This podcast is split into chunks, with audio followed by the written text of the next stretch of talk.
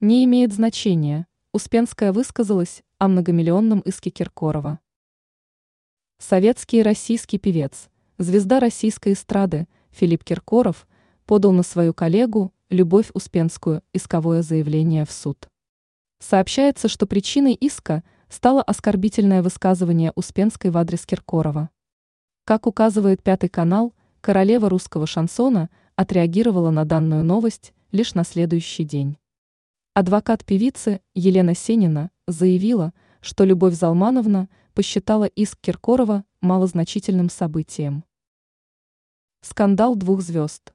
В частности, по словам Сениной, Успенская держалась с чувством собственного достоинства и не приняла близко к сердцу данную новость. Общественный защитник подчеркнула, сейчас у моей подзащитной много творческих планов. Намечается масштабный концерт.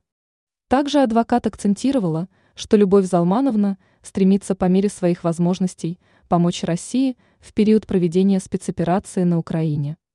Ранее сообщалось, что исполнитель хита «Зайка» моя Филипп Киркоров оскорбился на слова Успенской о том, что он является женоненавистником.